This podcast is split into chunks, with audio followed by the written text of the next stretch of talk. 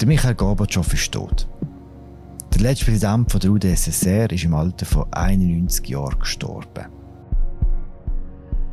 Aus alles von diesem Tod gibt es heute eine Spezialfolge von «Apropos», und zwar mit der Zeit Affendranger. Sie ist Osteuropa-Expertin bei Tamedia und lange auch Korrespondentin in Russland. Gewesen.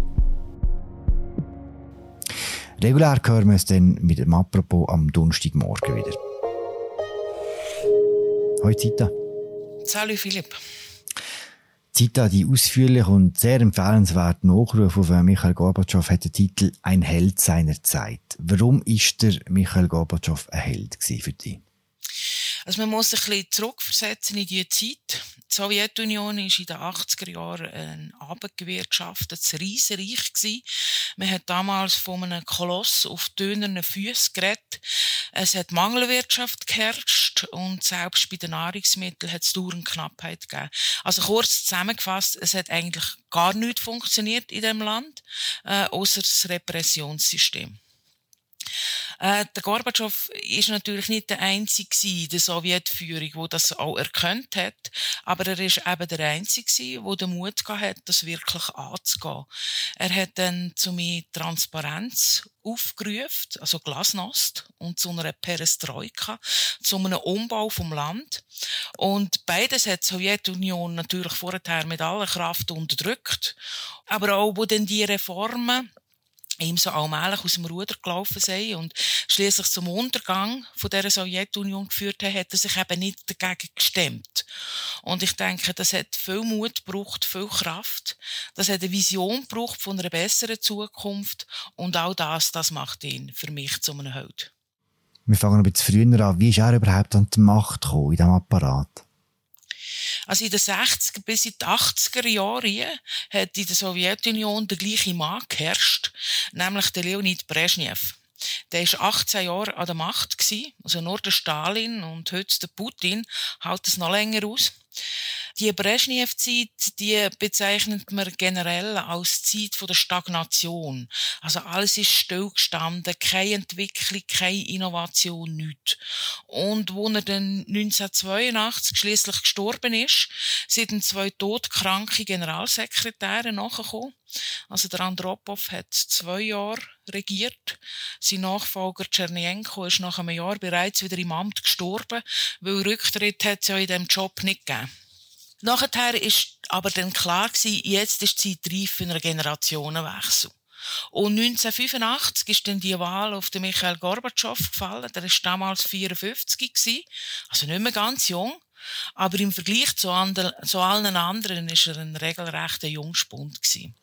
und er ist der Inbegriff vom, vom Arbeiter und Bauer gewesen. Also er ist ein Bauernsohn gewesen. Sein Vater ist Maitröscherfahrer gewesen. Er erzählt auch in seinen Memoiren, wenn er ja jeweils mitgefahren ist. Und er hat damit irgendwie perfekt in das Bild von einem Führer, von einem Bauern- und Arbeiterstaat passt.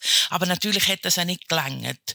Und er ist eben auch in diesen alles entscheidenden Eliten der kommunistischen Partei ist er gut vernetzt gewesen. Und er hat klassisch im Komsomol, also in der kommunistischen Jugendorganisation, hat er Karriere gemacht, eben so, wie sich das damals gehört hat, wenn man etwas wollen werden. Und der Juri Andropov, äh, der vor zwei Jahren auf der Brezhnev nachgefolgt ist, das ist einer von seinen wichtigsten Förderer gewesen.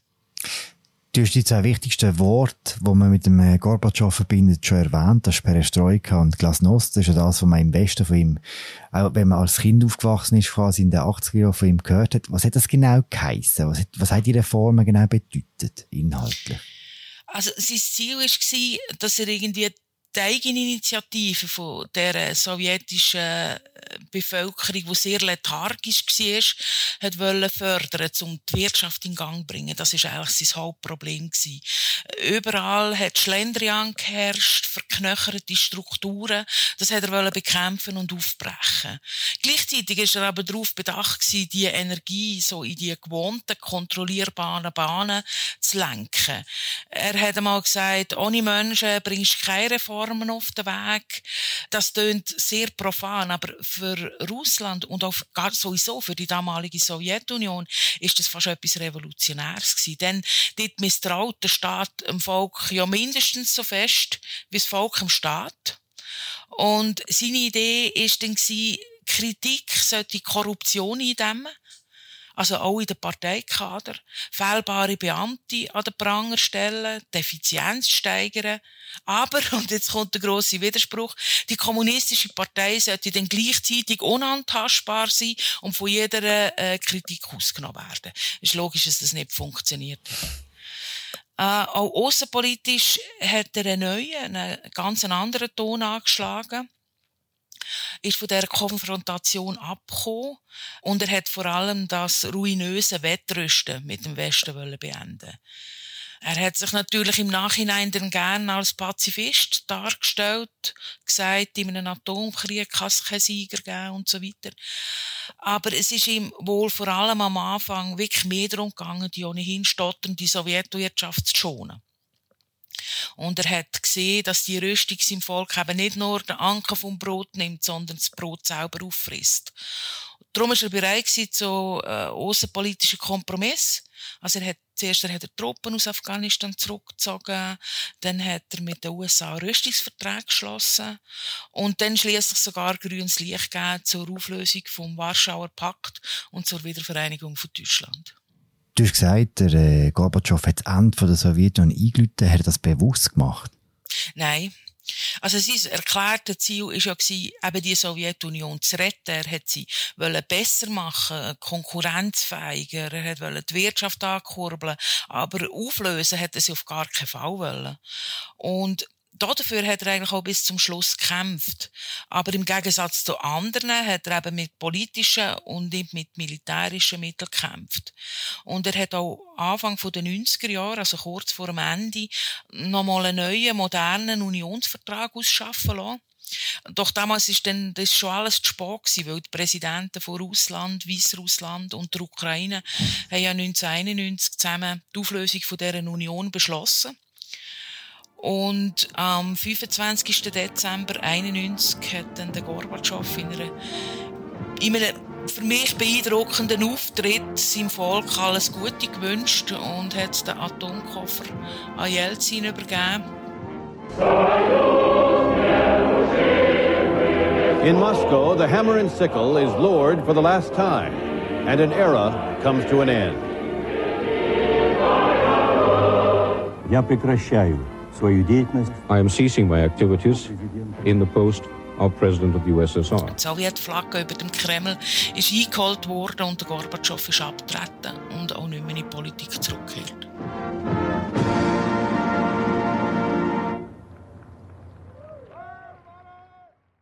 Wie ist sein Verhältnis nachher zu dem neuen Staat, zu dem Russland? Also sein Nachfolger Jelzin, den hat er nie mögen und auch im Jelzin sein Russland nicht. Also die Zeit, in der zwar politische und, und pluralistische Debatten regelrecht aufblüht sind, gleichzeitig aber einfach Chaos geherrscht hat, die Wirtschaft im freien Fall war. Äh, der Putin hat er zu Beginn begrüßt, weil er Ordnung und auch Würde von Russland in der Welt wieder herstellen weil ein Streit mit dem Westen dreht sich ja darum, ob die Amerikaner und die Europäer Moskau versprochen haben, dass die NATO nie nach Osten ausdehnt wird. Das ist eines der Lieblingsthemen von Putin. Das Versprechen hat es offenbar nie gegeben. Das sagen die, die an diesen Gesprächen beteiligt waren. Weil sie sagen, das sei damals einfach noch nicht das Thema gewesen, weil es dort eigentlich primär um die Wiedervereinigung von Deutschland gegangen. Aber der Gorbatschow und auch viele Russen sind damals wirklich überzeugt davon, dass das eben nicht passieren würde und dass der westliche Militärblock genauso verschwinden würde wie der Warschauer Pakt und dass man eben ein neues Europa bauen würde, in dem alle Platz finden. Und der Gorbatschow hat sich die letzten Jahre schon auch enttäuscht gezeigt vom Westen. Du hast den Putin erwähnt. Wie heisst die beiden miteinander? Weil der Gorbatschow hat ja bis zum Schluss in Russland gelebt. Im Putin geht es offensichtlich so wie Menge andere Russinnen und Russen auch, weil sie nehmen Gorbatschow übel, dass er das Grossreich hat verfallen Sie sehen ihn als Verräter und eben nicht als Befreier. Der Putin gibt dem Gorbatschow die Schuld für die größte geopolitische Katastrophe vom 20. Jahrhundert, wie er die, den Zerfall von der Sowjetunion nennt. Und er sagt, wegen Gorbatschows Perestroika haben wir Russland verloren. Ähm, Armut, Kriminalität, Verfall von der Staatsstrukturen, das alles sind letztlich Konsequenzen von Gorbatschows verfehlter Politik. Und natürlich der Verlust äh, vom Status von einer Weltmacht, wo der Putin ja jetzt mit aller Gewalt zurückholen will. Also für eine Putin steht denn der Gorbatschow eigentlich am Ursprung vom heutigen Krieg in der Ukraine. Weiß man denn, was der Gorbatschow von dem Krieg gehalten hat?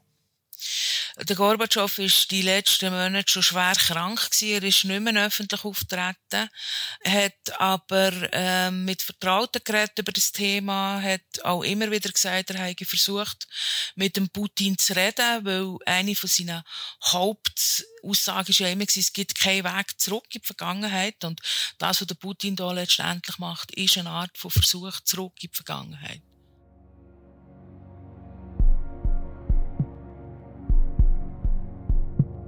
Danke, Zita. Bitte, gern geschehen. Den Nachruf von der Zita Affendrang tun wir euch in Episodenbeschrieb verlinken. Das war es mit der Spezialfolge zum Tod von Michael Gorbatschow. Das normale Apropos gehört morgen wieder. Bis dann, ciao zusammen.